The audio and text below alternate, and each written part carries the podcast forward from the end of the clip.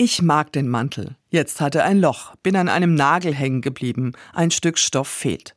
Schwer zu verstecken, sieht jeder, kann man nicht machen, man geht nicht mit einem Loch unter die Leute. Flicken ist auch keine Option, sieht auch jeder, ein geflickter Mantel geht doch nicht. Geht doch nicht? Ich mag den Mantel, deswegen flicke ich ihn schließlich doch, nähe mühselig und kunstvoll ein Stück Stoff über das Loch und trage den Mantel weiter, spüre die Blicke. Kann die sich keinen neuen Mantel leisten? Könnte sie, aber will sie nicht. Sie mag den Mantel, so wie er ist, mit Loch, mit Flicken. Wäre der Mantel mein Leben, hätte er noch viel mehr Löcher und Flicken.